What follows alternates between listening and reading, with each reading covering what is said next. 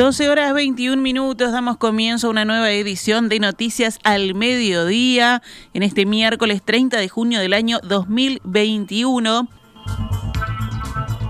Vamos ahora sí con la información. El ingeniero Gonzalo Casaravilla, expresidente de UTE, habló por primera vez sobre la auditoría de Gasallago y explicó que si bien reconoce que fue un proyecto fallido, dijo que a partir de los números que se ponen en el informe de PwC se sacan conclusiones equivocadas de las pérdidas.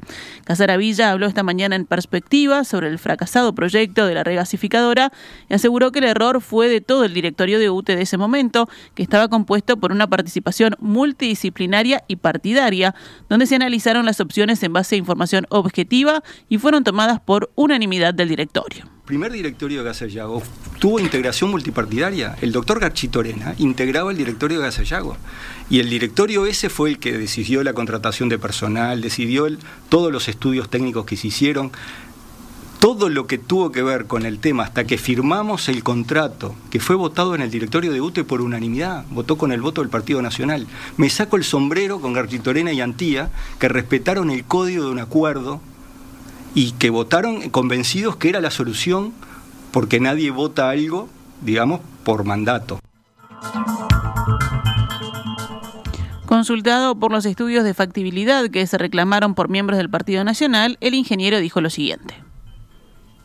Eh, con los mejores informes técnicos, con los mejores técnicos que hicieron los mejores estudios que tuvimos a la vista, tomamos decisiones. Porque la decisión de los directores siempre tiene que ser fundada y fundada en información objetiva, mm. en general informes técnicos.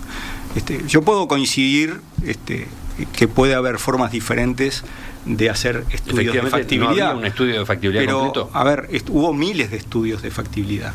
Este, hay miles de estudios, miles no, es, es una exageración, pero hubo muchísimos estudios durante mucho tiempo mm. que mostraban la factibilidad. Y de hecho, cuando finalmente tomamos la decisión los directorios, teníamos informes técnicos que mostraban la factibilidad. En el caso del sector eléctrico era un empate, pero en el caso país este, había un beneficio y por eso es que seguimos adelante. El expresidente de UTE señaló que las proyecciones se hacían en base a un precio del petróleo a 110 dólares, que era lo que indicaba el mercado internacional. Con el diario del lunes hubiera sido distinto, dijo. Entre otros temas, Casaravilla habló sobre el motivo por el que siguieron el proyecto de la regasificadora pese a la retirada de Argentina como socio estratégico y destacó que UTE tomó una decisión fundada. A fines del 2015 vimos que se había este, abortado el proceso en el cual estábamos porque se cayó el contratista y ejecutamos todas las garantías. Entonces ahí dijimos, ¿qué hacemos? Tenemos esto avanzado, nos preguntamos, ¿seguimos necesitando o sigue siendo interesante tener gas? Los estudios técnicos de esa época, mm. estudios conservadores, nos informaban a los directores de UTE de que había un beneficio potencial de 300 millones de dólares en un escenario conservador.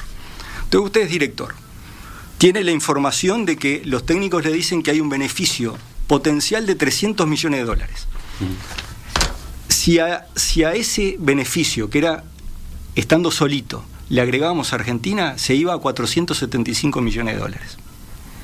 Y si además de vender la energía eléctrica le vendíamos gas, se iba a 660 millones de dólares. Ese era el informe técnico que teníamos en noviembre del 2015. Y uno tenía un proyecto que había fracasado por la ejecución de todos estos contratos que le decía y tenía que tomar una decisión. Casaravilla insistió en que pese al escenario visto en 2015, para 2016 aún había beneficios tangibles y genuinos sobre la mesa y que por esa razón no se puso el freno de mano al proyecto y comparó la situación con proyectos de inversiones similares como el cambio de matriz eléctrica.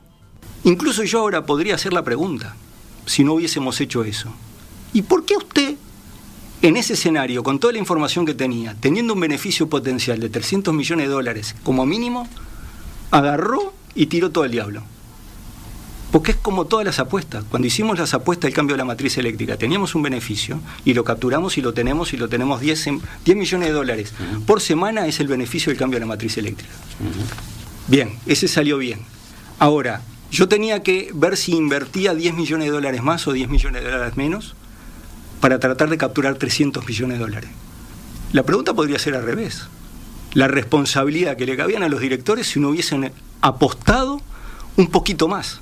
Tratar de tener la temporada abierta, tratar de vender las acciones. Por último, Casaravilla destacó que a nivel ético y moral está tranquilo porque todas las decisiones fueron fundamentadas con información objetiva y brindada por fuentes técnicas y que si ahora se está hablando de esto es porque siempre se manejó la documentación e información con transparencia, afirmó. Asimismo, también enfatizó que en el sector energético es necesario tomar riesgos y que si los jerarcas encargados de definir tienen miedo a las consecuencias judiciales, nunca nadie va a poder tomar decisiones y se estaría afectando a la gestión pública hay que construir política de Estado también y hay que tomar decisiones y esas decisiones son decisiones de riesgo. y el que tiene que tomar la decisión... Exportaciones de energía. Claro, el que tiene que hoy tomar la decisión, tiene que estar pensando que capaz que porque después el diario del lunes hace que alguna de las hipótesis que tomó fue equivocada, va a terminar en un juzgado. Yo creo que estamos destruyendo la gestión pública. Yo creo, tengo la sensación, porque está muy complejo en un sector que tiene que tomar hipótesis para desarrollar inversiones mm. y que son de largo plazo, digamos, el que el que toma las decisiones tengan que estar elucubrando a ver, no tomar la mejor decisión con la mano en el corazón, sino la decisión que lo pone a cubierto de eventualmente terminar en un juzgado. Estamos en un problema. Cambiamos de tema. El Frente Amplio interpelará al ministro de Transporte y Obras Públicas, José Luis Falero, por el acuerdo que el gobierno firmó con Nazi y que implica extender en 50 años a esta compañía de origen belga la concesión de la terminal de contenedores del puerto de Montevideo. La decisión formal del llamado a sala se tomará el lunes en la reunión de bancada, según comentaron fuentes de la coalición de izquierdas a la diaria. Y el pedido se presentará inmediatamente después de la comparecencia de los ministros Daniel Salinas de Salud Pública y Azucena Arbeleche de Economía y Finanzas previstas para el 6 de julio. El senador del Frente Amplio, Mario Vargara, hablando con el mismo medio, dio los siguientes argumentos. Dijo Vergara, el proceso por el acuerdo distó de ser transparente y en la medida en que se le otorga un monopolio por 60 años a una empresa privada para el tratamiento de contenedores en el puerto, hay dudas sobre la constitucionalidad, porque para generar un monopolio no se puede hacer por la vía administrativa, como se hizo vía decretos, sino que debe ser por ley y con mayorías especiales. Es una ilegalidad que violenta la ley de puertos, la ley de creación de la terminal Cuenca del Plata, en la subasta de la terminal hecha en 2001 y la ley de defensa de la competencia, comentó Vergara. Dentro de la coalición oficialista, Cabildo Abierto ha expresado sus dudas sobre el resultado de la negociación y el Partido Colorado, si bien respaldó lo actuado por el gobierno, propone una nueva ley para regular los servicios dentro del puerto. La ola de frío determinó que por segundo día consecutivo los refugios del Ministerio de Desarrollo Social tuvieran un récord de 3.900 personas alojadas durante la noche, según datos de esa cartera. El operativo Frío Polar, que el MIDE se realiza en coordinación con el Ministerio del Interior, contó en su recorrida nocturna con la participación de la vicepresidenta Beatriz Argimón, que dijo luego en rueda de prensa, me interesa mucho conocer la realidad de estas circunstancias en las que el Estado intenta tender una mano a compatriotas en situaciones muy difíciles. El diario El País, en los dos últimos días, el Ministerio del Interior logró el traslado voluntario de 172 personas. Argimón destacó este hecho al afirmar, es algo que ha cambiado estos días, por fin se suben a los ómnibus o van directo a los refugios.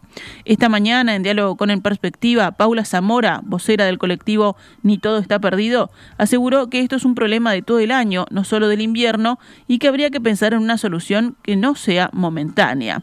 Zamora dijo que aunque apoyan algunas medidas, en realidad no hay cupos en los refugios.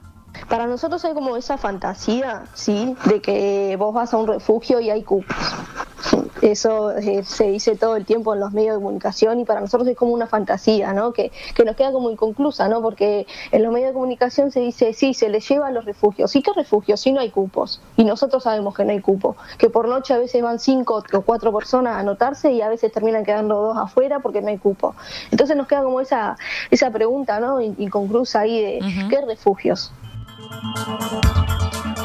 Respecto a la resolución que tomó el gobierno de reglamentar la ley 18.787, que contempla llevar a personas con riesgo de vida sin su voluntad a un refugio, Zamora consideró que es una vulneración de derechos brutal y no es digno para las personas que deciden pernoctar en la calle.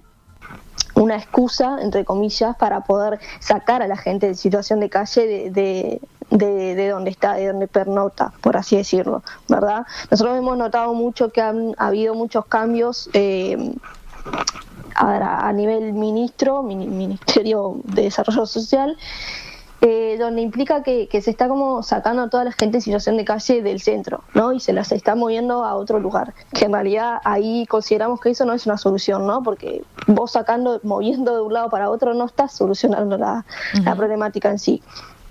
Con respecto a esto, bueno, no estamos de acuerdo con, con el tema de este, justamente porque además, vuelvo a reiterar, hay como una fantasía de que se lleva refugios, que refugios, que, que esto, que aquello, ¿no? Entonces, eh, no estamos de acuerdo y no vamos a estar de acuerdo con la nueva implementación.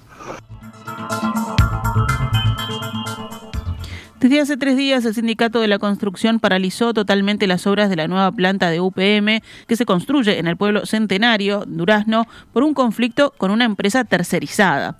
El sindicato denuncia una situación de presunto acoso laboral hacia una funcionaria y el despido de dos trabajadores, según declaró a subrayado Javier Díaz, integrante de la Dirección Nacional del ZUNCA.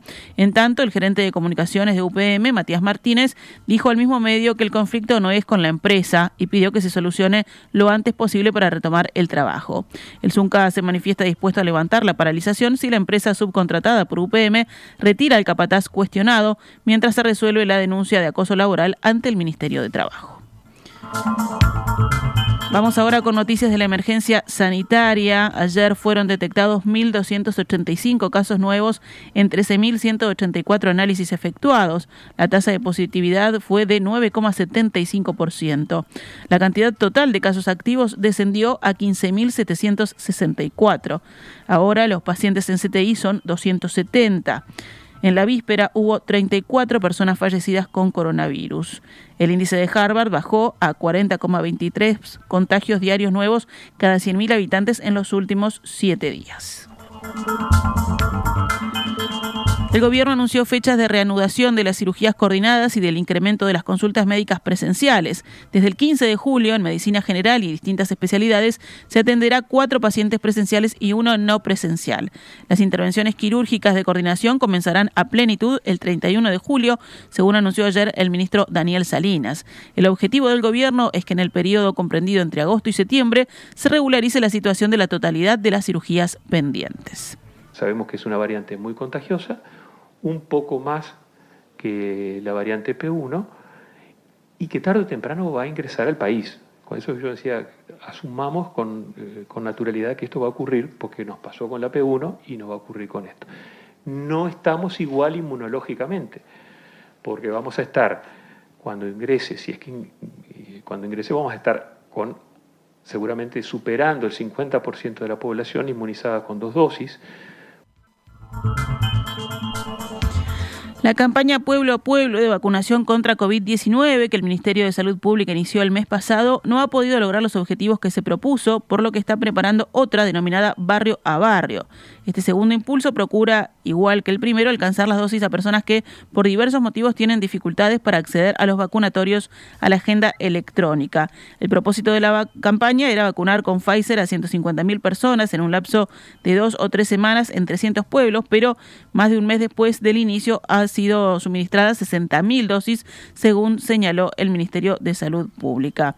Autoridades ministeriales explicaron al observador que la cifra no se alcanzó aún porque en Canelones, por ejemplo, la campaña se suspendió luego de la aglomeración que se registró en Paso Carrasco el pasado 26 de mayo, cuando se produjeron dos largas filas en esa localidad para recibir algunos de los 540 cupos sin agenda disponibles allí. Sin embargo, la vacunación sin agenda se retomará en Canelones y también en Montevideo en esta nueva campaña que será barrio a barrio. De hecho, el próximo 12 de julio se retomará esta vacunación en los mismos este, lugares donde se dio la primera dosis para realizar la segunda dosis de esta campaña que lleva adelante el Ministerio de Salud Pública. Vamos con otros temas del panorama nacional. El proyecto de ley de rendición de cuentas y balance de ejecución presupuestal ingresará por la presidencia de la Asamblea General en la tarde de hoy. Fuentes de la coalición de gobierno citadas por el diario La República indicaron que uno de los temas que se analizaron hasta última hora es la posibilidad de incluir un componente de recuperación de poder adquisitivo por encima del ajuste salarial público. El desempleo se ubicó en mayo en 10,2% de la población económicamente activa, lo que significa un aumento del 0,5 puntos porcentuales respecto a abril.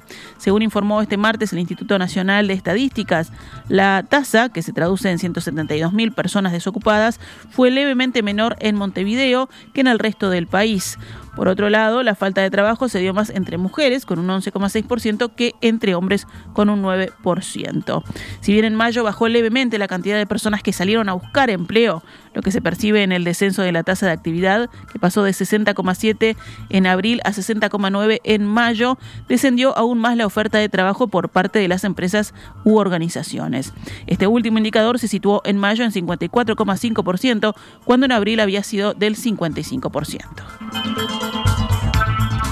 Cerramos el panorama nacional con otras noticias. El ministro del Interior, Luis Alberto Heber, anunció que el operativo policial previsto para el partido clásico del domingo contará con cerca de 600 efectivos desplegados especialmente en los alrededores del Parque Central para garantizar la seguridad de los vecinos de la Blanqueada. Heber destacó la reunión que tuvo este martes con los presidentes de Nacional y Peñarol y la gerenta de la Asociación Uruguaya de Fútbol, Victoria Díaz, a los efectos de modificar el horario del clásico del domingo que pasó de las 20 horas a las 16 en el Gran Parque Central por la novena fecha del torneo Apertura. Si bien el partido será sin público, Heber explicó en declaraciones a Sport 890 que el despliegue de seguridad seguirá unas dos horas más después de terminado el partido.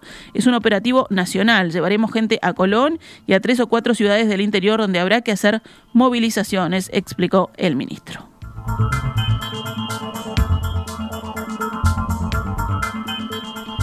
El Papa Francisco nombró en esta jornada obispo de San José de Mayo al sacerdote jesuita Fabián Antunes, actual rector del Colegio Seminario de Montevideo. Antunes, de 52 años de edad, es oriundo de la ciudad de Resistencia, provincia del Chaco, en Argentina, y fue ordenado sacerdote en Montevideo el 29 de julio de 2006. Antunes será el quinto obispo de la diócesis de San José de Mayo y sucede a Arturo Fajardo, quien tomó posesión de la diócesis de Salto el 15 de agosto de 2020. Actualizamos a cuánto cotiza el dólar a esta hora en la pizarra del Banco República, 42 pesos con 50 para la compra y 44 con 70 para la venta.